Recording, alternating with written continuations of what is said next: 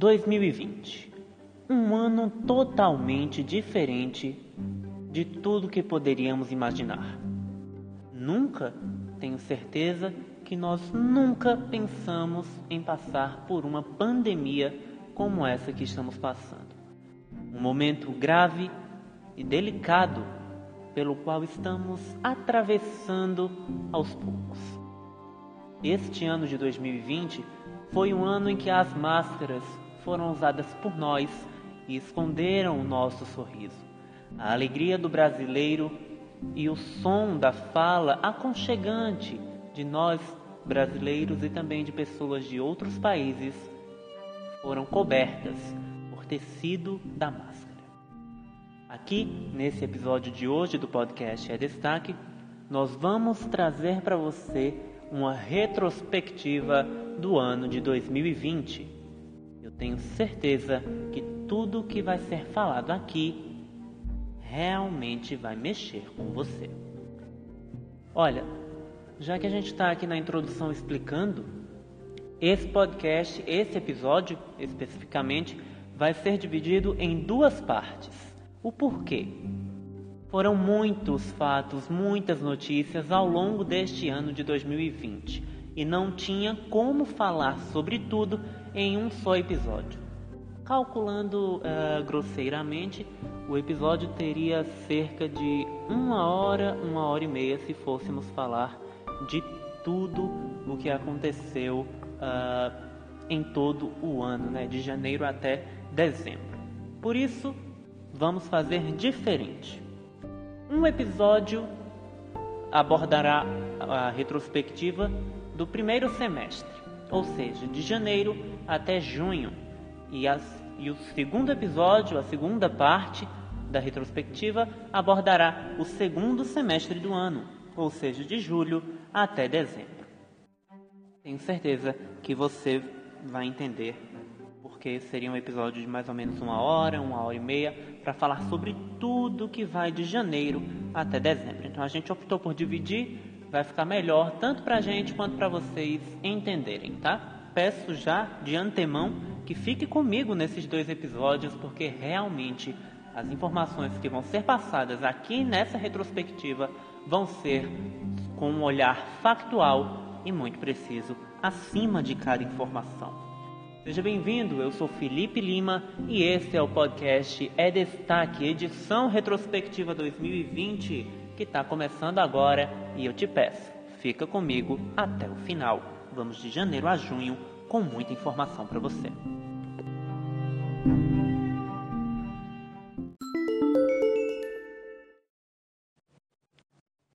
Os fatos que você vai ouvir agora são referentes ao mês de janeiro de 2020.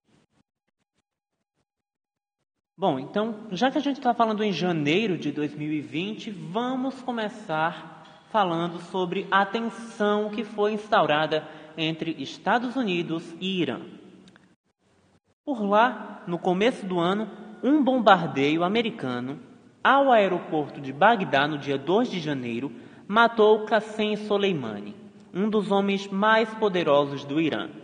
O Pentágono confirmou que o ataque foi realizado por ordem do presidente Donald Trump e culpou Soleimani por mortes de americanos no Oriente Médio. No dia 7 de janeiro, o funeral do general Qassem Soleimani levou uma multidão de pessoas às ruas de Kerman, sua cidade natal.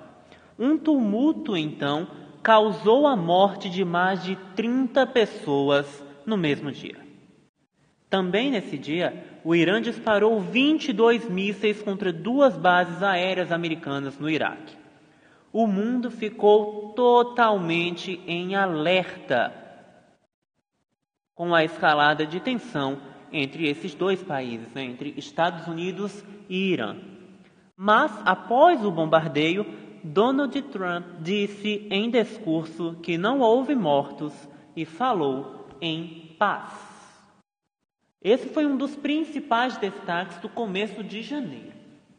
Realmente, essa notícia foi destaque em noticiários, em telejornais, uh, em jornais impressos, na internet, em todos os lugares de veículos de comunicação essa notícia foi muito falada, foi muito repercutida e a gente vê aí que tem um potencial, né? Uh, realmente avassalador. A tensão entre Estados Unidos e Irã foi um dos destaques dessa retrospectiva no ano de 2020, referente ao mês de janeiro. Outra notícia que bombou nos noticiários também em janeiro foi referente aos grandes e devastadores incêndios na Austrália. Eu acho que essas duas palavras que eu usei definem bem o que aconteceu lá, né? Grandes e uh, avassaladores, né? É, de grandes proporções que devastaram, foi devastador realmente esses incêndios na Austrália. Olha só, especialistas acreditam que aproximadamente um bilhão de animais. Eu vou repetir esse dado porque é muito uh, forte esse dado. Especialistas acreditam que aproximadamente um bilhão de animais, isso mesmo, um bilhão de animais tenham morrido por causa do fogo que devastou mais de 11 milhões de hectares da floresta no país. No dia 23 de janeiro, três bombeiros americanos morreram em um acidente de avião enquanto combatiam os incêndios florestais. 32 pessoas já morreram desde setembro de 2019.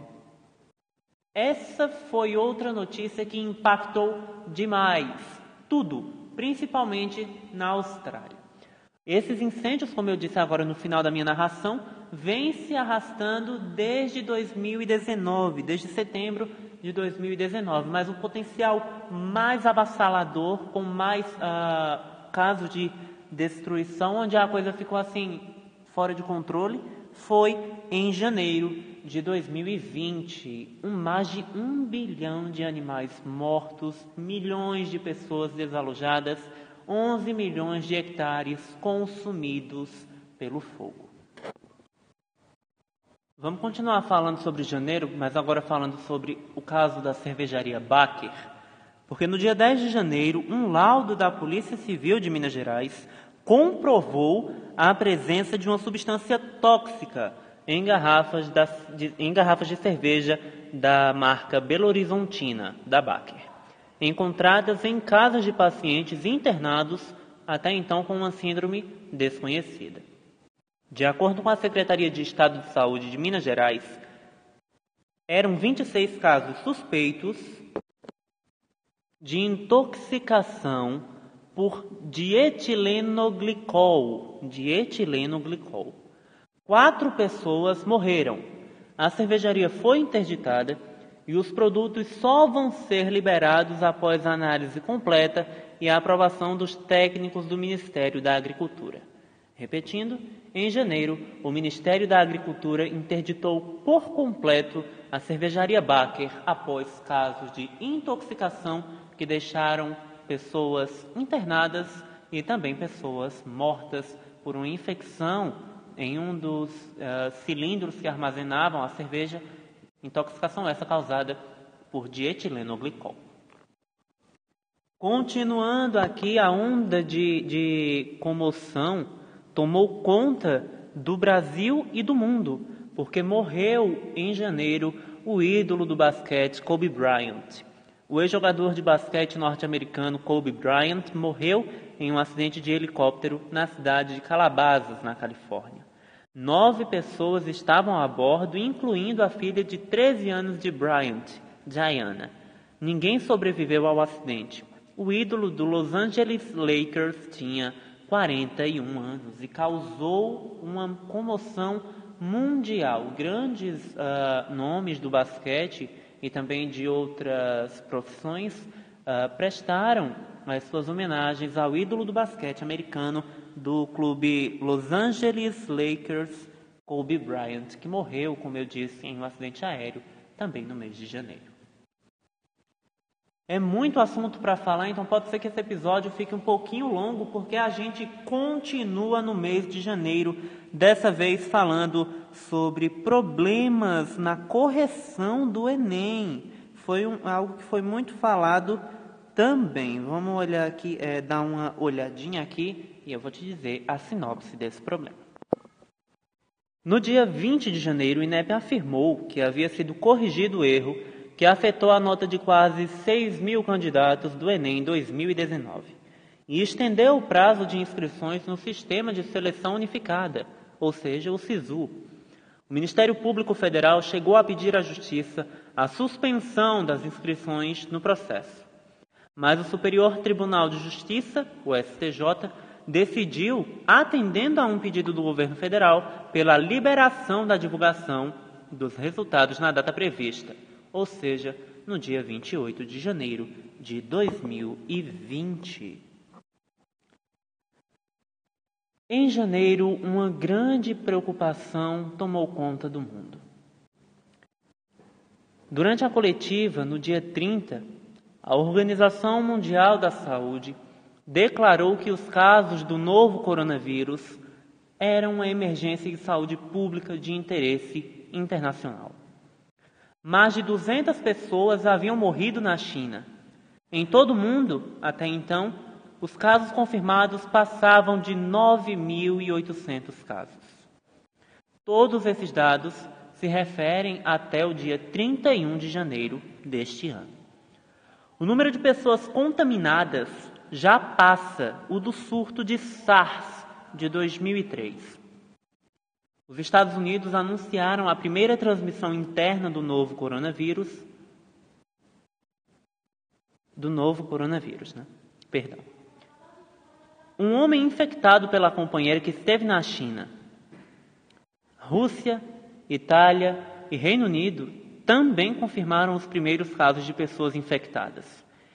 No dia 29, o Brasil confirmou a suspeita, é importante a gente ressaltar isso, o Brasil confirmou a suspeita de 29, ah, perdão, de nove casos nos estados do Rio de Janeiro, Ceará, Paraná e de São Paulo. Santa Catarina e também Minas Gerais. É importante a, gente uh, informar que eram apenas suspeitas até o dia 31 de janeiro.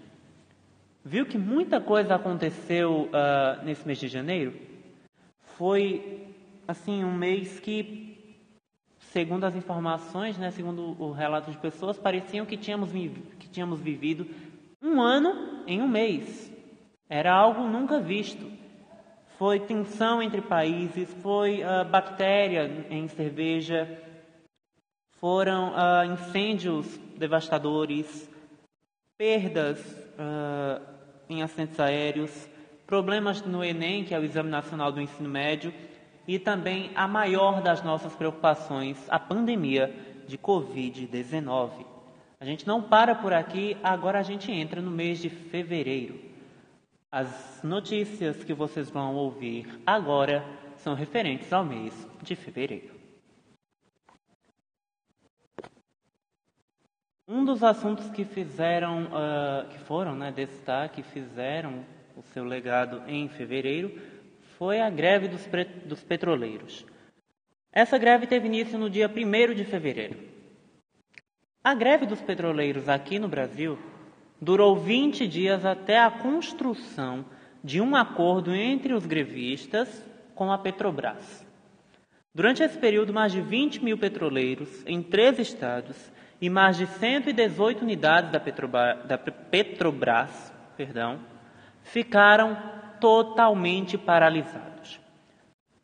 O site Nexo trouxe informações de que a greve foi motivada por conta uh, do fechamento de uma fábrica de fertilizantes e subsidiária da Petrobras, a Araucária Fertilizantes, que resultou em centenas de demissões contestadas pelos sindicatos.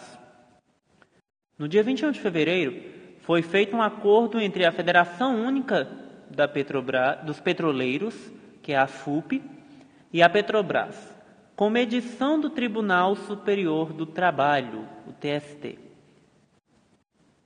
foi um fato que chamou bastante atenção. Deixe-me só fazer uma correção aqui rápida. São muitas informações, então é natural que a gente acabe se atrapalhando uma vez ou outra. Agora há pouco, nessa é, notícia dos, da greve dos petroleiros, eu falei medição do Tribunal Superior do Trabalho. e na verdade eu quis dizer mediação do Tribunal Superior do Trabalho. Pelo erro, eu peço desculpas. Mas a gente vai continuar aqui no mês de fevereiro, porque a greve da Polícia Militar no Ceará e também Cid Gomes ferido durante essa greve foi outro destaque que tomou conta do noticiário.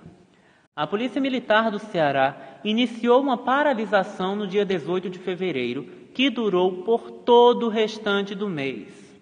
Durante esse período, pessoas encapuzadas ocuparam batalhões, esvaziaram pneus de viaturas, determinaram o fechamento do comércio, entre outros, agravando a situação da segurança pública no Estado.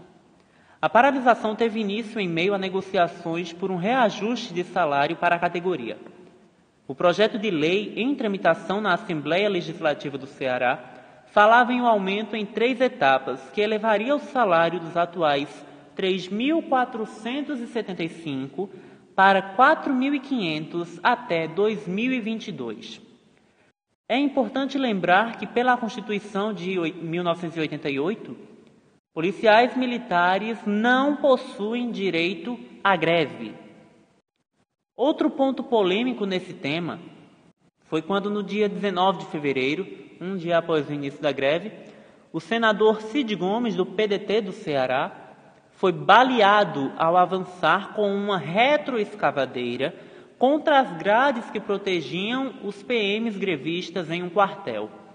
O senador vem se recuperando desde então uh, desse, uh, dessa, desse tiro. Né? No dia 20, as Forças Armadas foram enviadas ao Ceará para tentar acalmar a situação por lá foi aí um dos maiores destaques do mês de fevereiro. Além da greve ter agravado a situação na segurança pública no estado do Ceará, o senador Cid Gomes também foi uh, baleado ao tentar furar o bloqueio uh, que protegia né, esses PMs uh, com uma retroescavadeira. Ele tentou invadir aí. Você sabia que nesse ano de 2020 também teve tentativa de censura? É, teve tentativa de censura nos clássicos nas, no, em Rondônia. Um acontecimento inusitado no mês de fevereiro foi a circulação de um memorando da Secretaria de Educação de Rondônia no dia 6, que determinava o recolhimento nas escolas de Rondônia de uma série de livros clássicos da literatura brasileira, por terem, abre aspas, conteúdos inadequados, fecha aspas, a crianças e adolescentes. Dentre a lista com 43 títulos citados, apareciam Macunaíma, de Mário de Andrade, e também o livro Memórias Póstumas de Brás Cubas, escrito por Machado de Assis frequentemente exigidas em vestibulares. Autores como Caio Fernando Abreu, Carlos Heitor Clone, Euclides da Cunha, Ferreira Goulart, Nelson Rodrigues e Rubem Fonseca também apareciam na lista. O recolhimento de livros tem nome e é censura. Em breve a gente vai ter aqui um episódio no nosso podcast voltado a esse conteúdo, voltado ao que foi a censura no Brasil. Bom, são clássicos da literatura, né, que são frequentemente exigidos em vestibulares, em grandes provas, em exames, como, uh, por exemplo, o Enem, que exige clássicos da literatura, principalmente na abordagem de redação. É um livro, um material que realmente pode cair bastante e vir a somar uh, na sua nota nesses exames. Ainda no mês de fevereiro, a gente fala agora sobre Brasil, abre aspas, desenvolvido, fecha aspas, e também no TPI.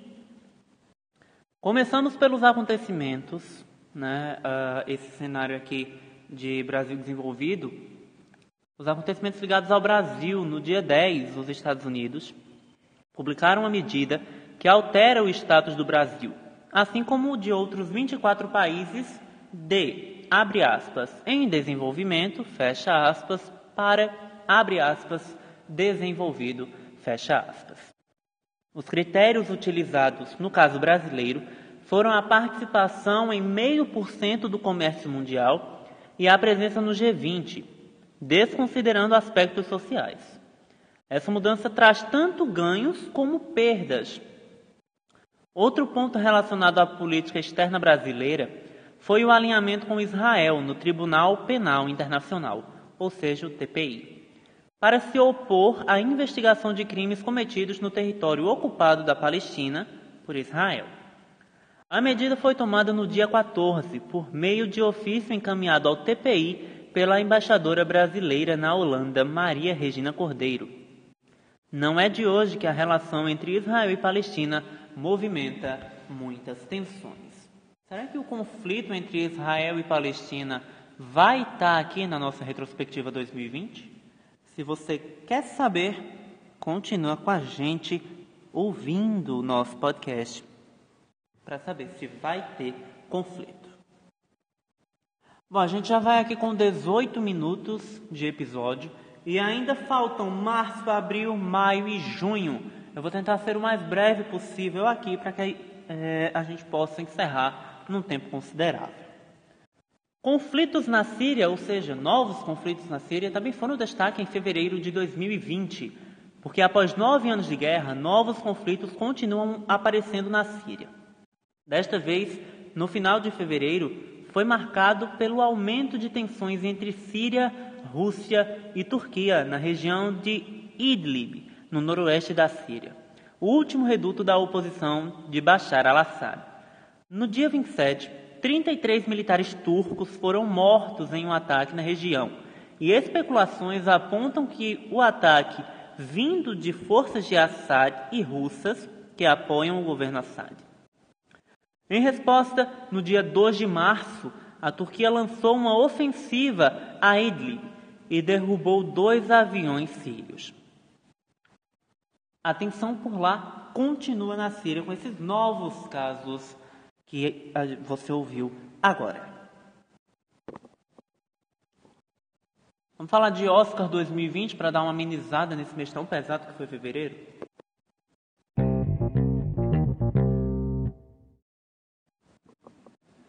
O Oscar 2020 aconteceu no dia 9 de fevereiro e surpreendeu a muitos. O filme sul-coreano Parasita foi o grande vencedor, sendo ele o primeiro filme longa-metragem na história a ganhar nas categorias de melhor filme estrangeiro e melhor filme. O representante brasileiro no Oscar, o documentário Democracia em Vertigem, acabou não levando a estatueta de melhor documentário, que ficou com o filme Indústria Americana. Inclusive, eu já assisti Democracia em Vertigem e eu recomendo que você assista. Carnaval 2020 foi destaque também em fevereiro. Nos dois principais desfiles das escolas de samba no país, que acontecem no Rio de Janeiro e em São Paulo, as vencedoras foram as escolas de samba Águia de Ouro em São Paulo e a escola Viradouro no Rio de Janeiro. É assim que a gente encerra o mês de fevereiro. Vem aí as notícias referentes ao mês de março. No dia 15 de março, cidades como Rio de Janeiro, Belo Horizonte, São Paulo, Brasília, Belém, entre outras, registraram atos de apoio ao presidente Jair Bolsonaro. Um dos principais intuitos das manifestações era o de fortalecer a imagem do presidente frente ao parlamento. A grande polêmica em torno delas, contudo, se deu por conta de terem acontecido em meio a uma pandemia viral na qual diversos especialistas e a Organização Mundial da Saúde, a OMS, recomendaram evitar aglomerações e contato físico entre as pessoas para tentar desacelerar a propagação do Covid-19. O próprio presidente, contudo, rompeu o seu isolamento e cumprimentou os manifestantes. Também em março, uh, foi decretado um estado de calamidade no Brasil. No dia 20 de março, o Senado aprovou, na primeira votação por videoconferência da história, e entrou em vigor o decreto de estado de calamidade pública no Brasil. Mas o que isso significa? Entre outras coisas, esse decreto permite que o governo aumente os gastos públicos, ignorando a princípio as metas fiscais presentes na Lei de Responsabilidade Fiscal. Ou seja, o governo passa a poder ter um déficit primário, que é a diferença entre o que gasta e o que arrecada, sendo descontados os pagamentos de dívida, superior aos 124,1 bilhões que estavam previstos no orçamento anual definido no final de 2019.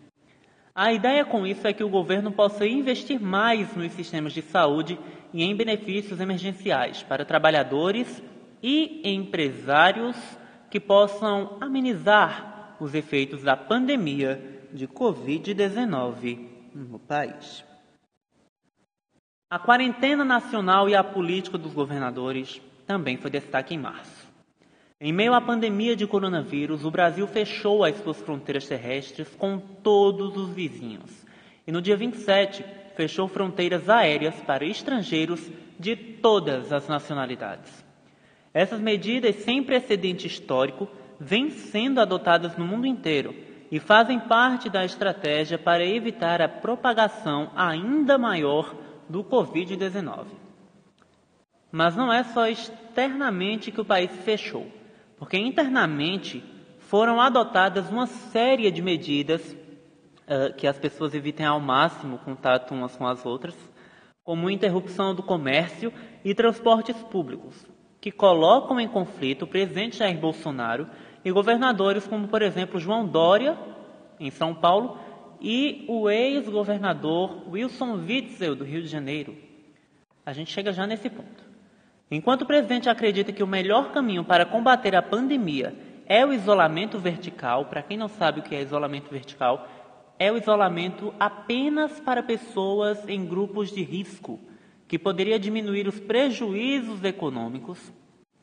Os governadores, o ministro da Saúde, que até então era Luiz Henrique Mandetta, e a OMS, além de diversos estudos né, que apontaram que o isolamento total, absolutamente total, é o melhor caminho para minimizar as mortes que é, em março né, seriam causadas uh, pela pandemia, pois evita a sobrecarga, evitaria a sobrecarga dos sistemas de saúde. Em São Paulo, por exemplo, é esperado, era esperado no mês de março, que o isolamento evitasse 89 mil mortes. Esses dados eu sempre falo no passado, porque eu sempre falo era, eu falo foi, pensava sempre as frases no passado. Porque, como estamos em uma retrospectiva, é claro que estamos falando do passado. Nesse caso, estamos falando sobre o mês de março. No dia 22 de março, foi lançada a medida provisória, a PEC 927/2020, que que se tornou, perdão, a principal regulamentação no que diz respeito a regras trabalhistas durante o período em que estivermos enfrentando a pandemia do novo coronavírus. O artigo 18 dessa PEC, né, dessa medida, previa a possibilidade de suspensão de contratos de trabalho por um período de até quatro meses. E, em meio à polêmica que causou, acabou sendo é, revogado. A MP, contudo, continua em vigor tratando-se de temas como teletrabalho, antecipação de férias, banco de horas, entre outros. Foi um tema e é um tema realmente uh, que foi algo assim, né? Mundial. As Olimpíadas, maior evento esportivo do mundo, que estavam marcadas para começar em 24 de julho deste ano no Japão, foram adiadas para 2021, em meio à pandemia de Covid-19, no dia 24 de março. A medida trouxe uma série de consequências com que o país terá de lidar no próximo ano para poder realizar as Olimpíadas de 2021 agora. No dia 11 de março, a Organização Mundial da Saúde decretou que o coronavírus, Covid-19, atingiu o status de pandemia. Pandemia, para quem não sabe, é uma doença que se propaga simultaneamente em diversas regiões do globo terrestre. Todos os países do mundo já apresentam ao menos um caso, e no total a doença já superava um milhão de infectados. Os principais caminhos que vinham sendo adotados internacionalmente eram os do isolamento social e ou a realização de testes em massa. Né? É... Atualmente, a Europa e os Estados Unidos têm sido os países mais afetados até então, março. Por isso, a Europa e os Estados Unidos tinham sido mais afetados e o Brasil ainda não tinha entrado na lista. E no dia 26 de março, os Estados Unidos apresentaram uma acusação criminal por narcotráfico a Nicolás Maduro, um dos presidentes da Venezuela. A Venezuela vem, vem enfrentando desde longa data uma severa crise econômica e política. Desde o início do ano passado, ou seja, desde o início de 2019, o país possui dois presidentes, Nicolás Maduro e Juan Guaidó, que disputam entre si poder e reconhecimento internacional. A acusação dos Estados Unidos foi acompanhada da promessa de uma recompensa de 15 mil dólares por informações que levem à sua prisão. A lá filmes de Velho Oeste. A gente encerra março desse jeito e vem aí abril, maio e junho. Referente ao mês de abril, a gente já começa falando sobre auxílio emergencial, porque o mês de abril começou com um auxílio emergencial de 600 reais, debatido durante o mês anterior, ou seja, março, publicado no Diário Oficial no dia 2. Inicialmente estimado em 98 bilhões, para atender 54 milhões de brasileiros, diminuindo os impactos da pandemia e das paralisações de atividades nos grupos mais vulneráveis, Hoje, com novos uh, dados, né, o valor já foi corrigido para 124 bilhões, podendo alcançar até 70 milhões de brasileiros.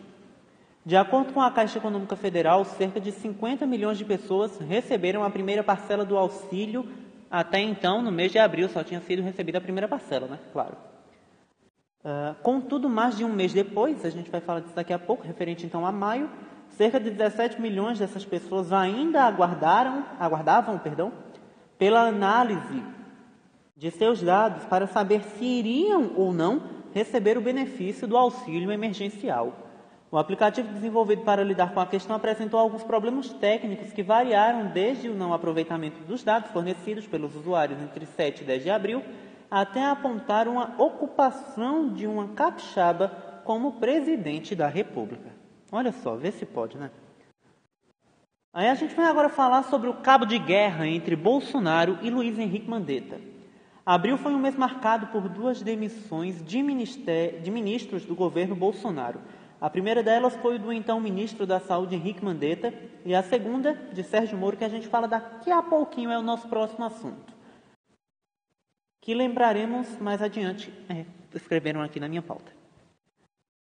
Mandetta foi demitido no dia 16 de abril. E em seu lugar foi colocado o atual ministro Nelson Taichi. Atual, então, referente, claro, até o mês de abril, é com a gente reiterando isso.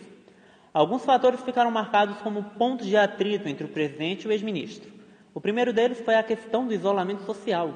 Enquanto o presidente manifestou críticas a essa prática por conta de seus prejuízos econômicos, Mandetta defendia abertamente, seguindo as recomendações da OMS. O mesmo aconteceu no caso do uso da cloroquina, porque enquanto o presidente chegou a fazer um vídeo defendendo o aumento da produção, o ministro não recomendava por conta de não haver comprovação científica sobre a eficácia do medicamento naquele momento. Outro fator que pode ter pesado é o fato de o ministro da Saúde de Mandetta, segundo o Datafolha, ter apresentado popularidade superior à do presidente durante a gestão da crise. Agora a gente fala sobre Moro, que saiu do governo, a saída de Sérgio Moro do governo. Mais um ministro deixando o governo Bolsonaro, né? No dia 24, então, o ministro da Justiça, o ex-juiz Sérgio Moro, surpreendeu muita gente ao anunciar sua saída do governo. Em um pronunciamento de 40 minutos, que uh, você pode ler na íntegra no portal G1, Moro acusou o presidente de tentar interferir na Polícia Federal.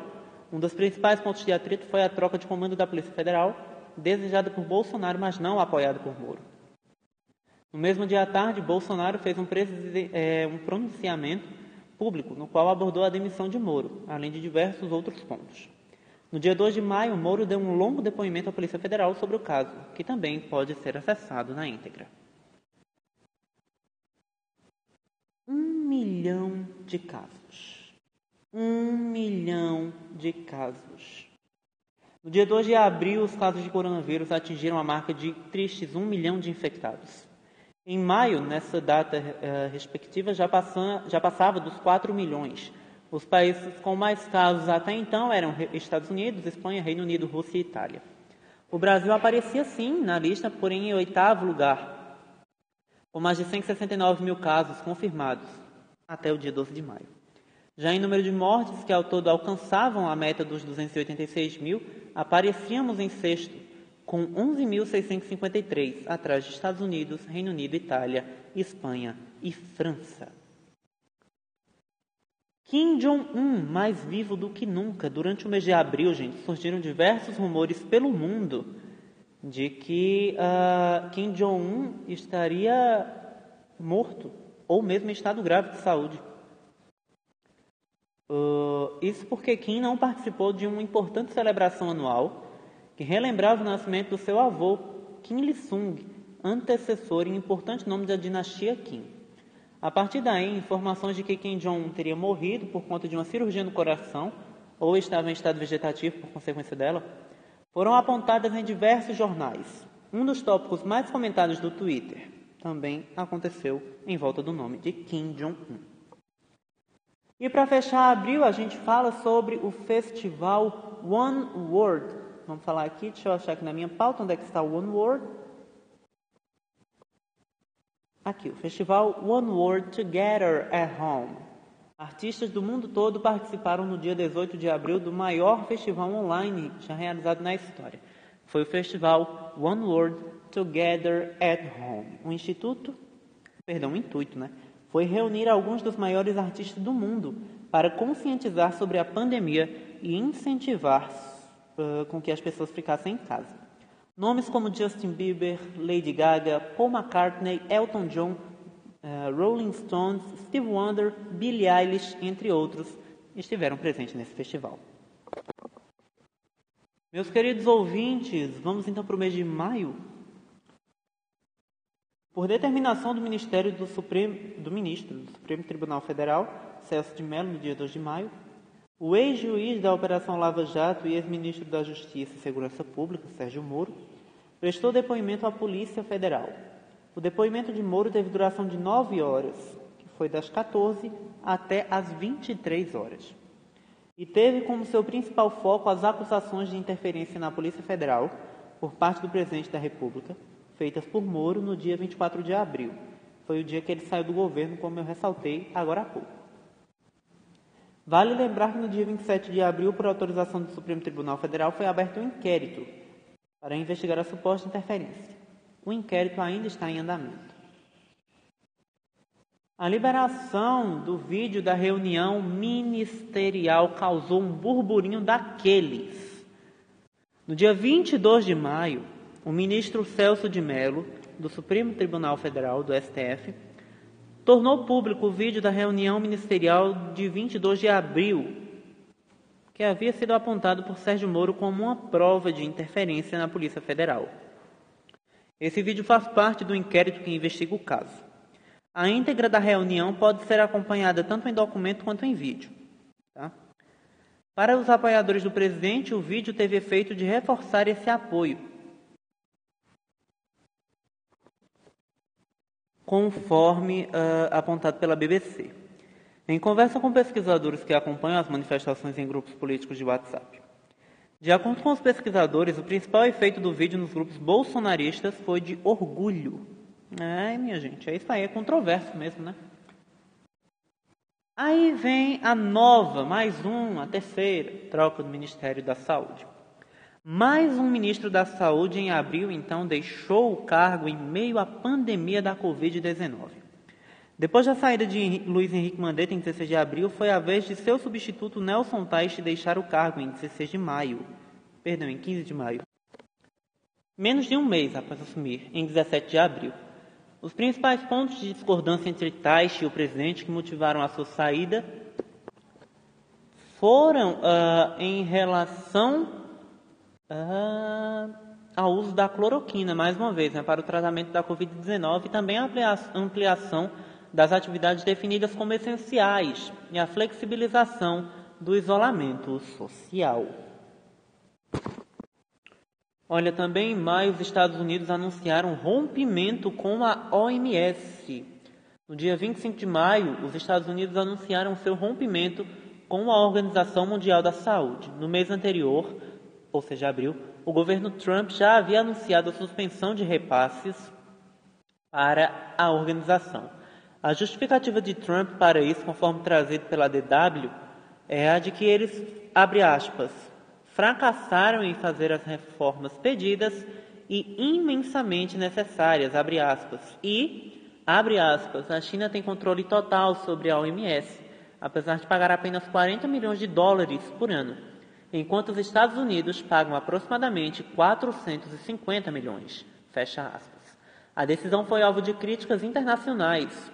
A presidente da Comissão Europeia, Ursula von der Leyen, e o chefe de Relações Internacionais da União Europeia, Joseph Borrell, pediram que Trump reconsiderasse a decisão através de um comentário conjunto, no qual apontavam que, abre aspas, a OMS deve continuar a ser capaz de condenar a resposta internacional a pandemias, atuais e futuras. Por isso, a participação e o apoio de todos são necessários e indispensáveis. Fecha aspas. Vamos encerrar falando sobre. Vamos encerrar falando. Aliás, encerrar o mês de maio, né? Falando sobre uh, George Floyd e os protestos antirracismo.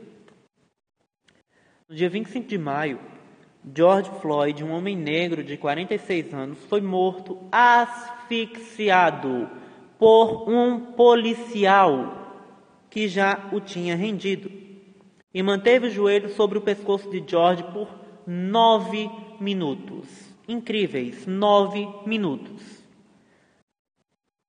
Mesmo após os protestos de George afirmando que não conseguia respirar. Ele, George, havia sido acusado de utilizar uma nota falsa de 20 reais, o que levou a polícia a ser chamada. A morte aconteceu no condado de Hennepin, no estado de Minnesota, nos Estados Unidos mas foi gravada e o vídeo viralizou o mundo, sendo o pivô de uma série de protestos que pedem pela devida punição dos responsáveis e pelo respeito a vidas negras.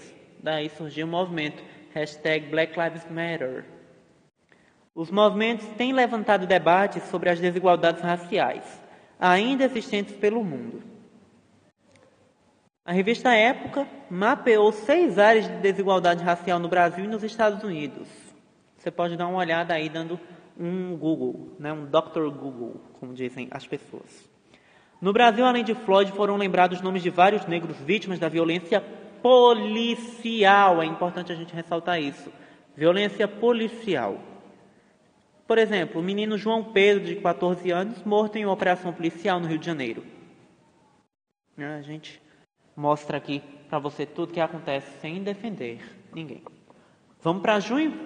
Nosso episódio de podcast está chegando na reta final, mas antes vem junho aí, a gente já está aqui em 20 minutos, nossa, 39 minutos de episódio. Vamos então para o mês de junho, para a gente finalizar o nosso episódio. Eu vou tentar ser o mais rápido possível nesse mês aqui, porque foi o mês mais corrido, eu diria, para a gente encerrar aqui. Mas eu vou correr porque a gente já está com cerca de 43, 44 minutos de episódio. E para não ficar muito grande, eu falei para você, né? Quase uma hora de episódio, a gente vem aí o Dicas da Semana com a Elian Marques, mas fica, com, fica comigo até o final, que tenho certeza que você vai gostar, tá? Um dos assuntos de junho, eu vou correr aqui, tá? É, foi a troca no Ministério da Educação. No dia 18 de junho, então, o ministro da Educação, Abraham Weintraub, anunciou a sua saída do governo num vídeo ao lado do presidente Bolsonaro. A decisão aconteceu em meio ao inquérito das fake news, olha aí um dos motivos, né? Do Supremo Tribunal Federal, que investigava investiga ainda a divulgação em massa de notícias falsas prejudicando a democracia, no qual Weintraub é investigado. A relação dele com o STF já vinha desgastada desde a divulgação do vídeo da reunião ministerial, que a gente falou agora há pouco, no mês de maio, uh, na qual Weintraub afirmou que, abre aspas, colocava esses vagabundos todos na cadeia, começando no STF. Fecha aspas. Isso aqui é inadmissível. A permanência no cargo se tornou ainda mais difícil com a participação de Weintraub sem máscara. Olha só, né? A coisa parece que vai de mal a pior, pode piorar sim. Sem máscara em uma manifestação de apoio ao governo, um dia após terem sido lançados fogos de artifício. Minha gente, lançado fogos de artifício contra o prédio do STF. Olha só, também por grupos apoiadores. Após a saída do MEC, Weintraub foi indicado pelo Ministério da Economia para um cargo de diretor executivo representando o Brasil no Banco Mundial. Coincidência, será? Eu acho que não. No dia seguinte ao anúncio da saída do MEC, Weintraub também deixou o país, levantando polêmicas sobre as condições de sua saída, mas realmente tem que ser levantadas essas polêmicas, né? Fogos de artifício no STF por apoiadores. É, Weintraub chamando os ministros de vagabundos e dizendo que colocaria todos para fora. Uh, isso é um atentado. Um atentado, claro, à democracia. Né? Vou nem falar mais nada para não acharem que eu estou me posicionando aqui politicamente. Eu não faço isso. Olha quem apareceu! Queiroz apareceu em junho. Outro acontecimento marcou o dia 18 de junho, a prisão do policial militar aposentado e ex-assessor de Flávio Bolsonaro, a Globo não pode, mas eu posso falar o nome dele. Eu acho, quem sabe, né, se ele não me processar aqui. Queiroz estava em uma propriedade que pertencia a Frederic Wassef. Até então, olha só, até então, não é mais, advogado da família Bolsonaro. Queiroz vinha sendo investigado desde 2018, quando o COAF apontou movimentações financeiras suspeitíssimas feitas por ele, né, que levaram à abertura de uma investigação sobre um possível esquema de rachadinha no gabinete de Flávio Bolsonaro na Assembleia Legislativa do Rio de Janeiro, a enquanto Flávio era deputado estadual. Queiroz é apontado como operador do esquema de rachadinhas. Sua prisão foi decretada por percepções de que ele estaria atuando para destruir provas e sobre alegações de sua influência, né? Uh, sobre milicianos, no caso, influência de Fabrício Queiroz, no Rio de Janeiro. É importante lembrar que, apesar do seu sumiço nos últimos anos, Queiroz não estava foragido, pois não havia um mandado de prisão sobre ele. Mas ele deu as caras, foi achado e está na nossa retrospectiva. Vamos continuar falando aqui. Deixa eu pegar aqui para ver qual é o nosso próximo assunto, referente a junho. Outros temas polêmicos e também é, importantes movimentaram o mês de junho. Eu não vou entrar em detalhes aqui neles, porque Tomaria muito do nosso tempo, muitíssimo mesmo. Regina Duarte sendo exonerada do Ministério da Cultura. 12 milhões de casos confirmados no mês de junho de Covid-19 no mundo todo. Novos protestos anti-racismo acontecendo por todo o mundo. A tensão fortíssima entre China e Austrália. E a explosão de um prédio na Coreia do Norte. No dia 16 de junho, o governo norte-coreano explodiu o prédio de negociações de paz com a Coreia do Sul. É isso mesmo. A construção havia sido feita em 2018 na cidade fronteiriça de, Kaesong. Eu acho que é assim que se fala. Em meio aos esforços de reaproximação das Coreias. A construção possui escritórios separados para norte e sul coreanos, assim como espaço comum. Uh, o prédio estava fechado desde janeiro por conta da pandemia de Covid-19. A decisão de explodir o prédio vem em meio a um aumento de tensões por conta. Vinha, né? Abril. Uh, perdão, abril não, é junho. Uh, vinha em meio a um aumento de tensões por conta de panfletos em balões e mensagens em garrafas vindas do Sul, fazendo críticas ao regime de Kim Jong-un. O mês também foi marcado pelo retorno de alguns dos principais campeonatos de futebol do mundo, como a Premier League, que é a Liga Inglesa, La Liga, que é a Liga Espanhola, e a Liga Italiana.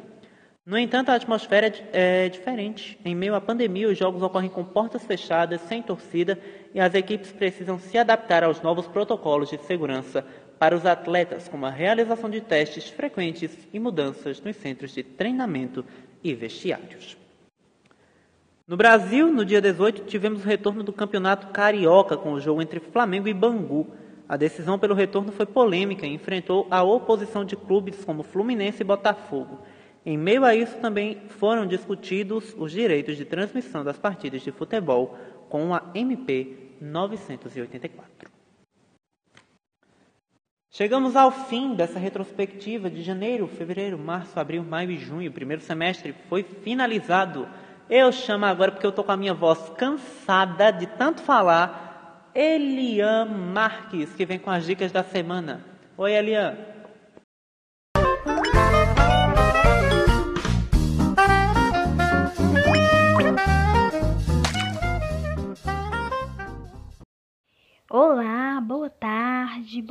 Noite, bom dia! Não importa o horário que você está ouvindo isso, como eu sempre digo. É muito bom ter você conosco mais uma vez aqui no podcast de destaque que eu amo. Um podcast muito especial de um amigo muito especial, amado e querido. Com mais dicas, né, da semana aqui para vocês. E o filme que eu irei indicar para vocês hoje é um filme muito, muito envolvente. É, ele está disponível lá na plataforma, né, que a gente já conhece muito, a Netflix, mas também existem outros. É o filme Fratura. É um filme que tem um drama, sabe, muito bom, um filme muito envolvente que você é, entra mesmo de cabeça no filme e tenta descobrir o final, gente. E o final é incrivelmente, incrivelmente, é assim, é... Você não espera. mas é muito bom. Indico para vocês. Uma série que eu indico muito, que é muito boa, é a minha primeira série preferida, né? A segunda é N com E, que eu já indiquei semana passada. Se você ouviu, você lembra. É a série Friends, que conta histórias de vida de seis amigos e fala sobre muitas situações do dia a dia deles, vida pessoal, profissional e etc. Eu amo essa série e você vai amar também. Uma música que eu indico indigo, indico é a música I'll Be There For You. I'll Be There For You. Gente, meu inglês não é perfeito, tá? Mas dá pra vocês entenderem. Essa música, ela está no como música oficial da série. E a música é muito bonita. A música, a tradução da frase é Eu estarei lá por você. Algo assim. Muito boa, escutem. Pra você que quer mandar para um amigo, para uma pessoa especial. Muito linda a música. Um livro que eu indico, que eu é, amo e que é o livro mais lindo do mundo, o livro que todos deveriam ler, é a Bíblia. Você não conhece? Onde você vive? O que você faz?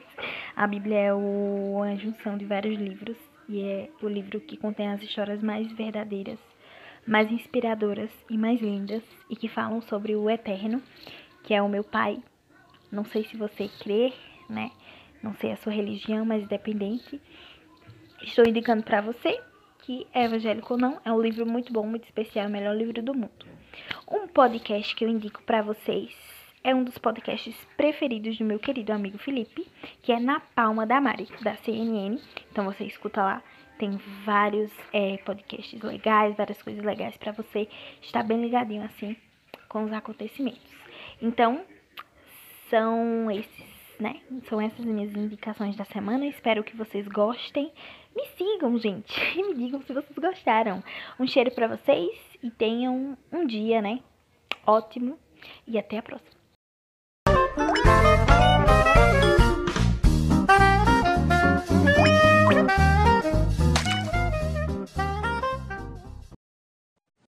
Quase uma hora de episódio. A gente vai ficando por aqui. Eu não quero tomar mais do seu tempo, embora que é muito bom porque eu tenho a sua companhia, né?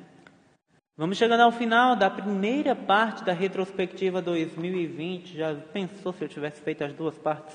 Seriam quase duas horas de episódio. Né? É melhor, por isso acho melhor dividir.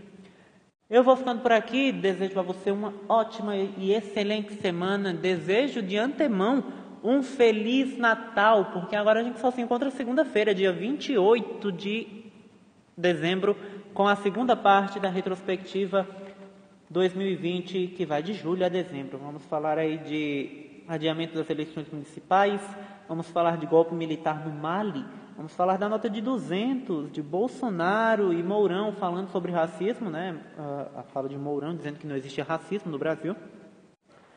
Vamos falar sobre a morte de Sean Connery e vamos falar sobre as vacinas que começaram as etapas de vacinação no Reino Unido e nos Estados Unidos. E Marcelo Crivella preso. A gente vai falar sobre isso na semana que vem, segunda, dia 28. Eu te espero, tá bom? Feliz Natal para você e para sua família. Aproveite ao máximo. Curta essa data Fica bem, a gente se encontra na semana que vem. Eu quase esquecendo da frase do dia, eu não anotei nenhuma frase, mas eu vou falar aqui uma que vem é, da minha cabeça. Eu, eu, eu acho que eu não tinha separado nenhum aqui. Vamos ver aqui se eu separei. Se eu tivesse separado, ela tá aqui, fica aqui na minha frente, no meu, no meu, nas minhas notas, né? Mas realmente eu acho que dessa vez eu não separei. Eu esqueci. Mas eu vou tentar recuperar uma aqui da minha mente e vou falar para você. Eu não sei se eu já falei em algum dos episódios essa frase. Mas se eu não falei, fica aqui a dica, né? Mas eu acho que eu não falei não.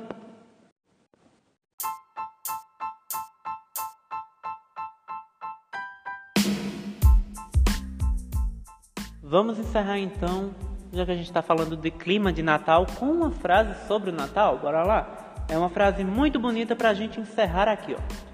Então é Natal. Calma, não é aquela música não. É o começo da frase.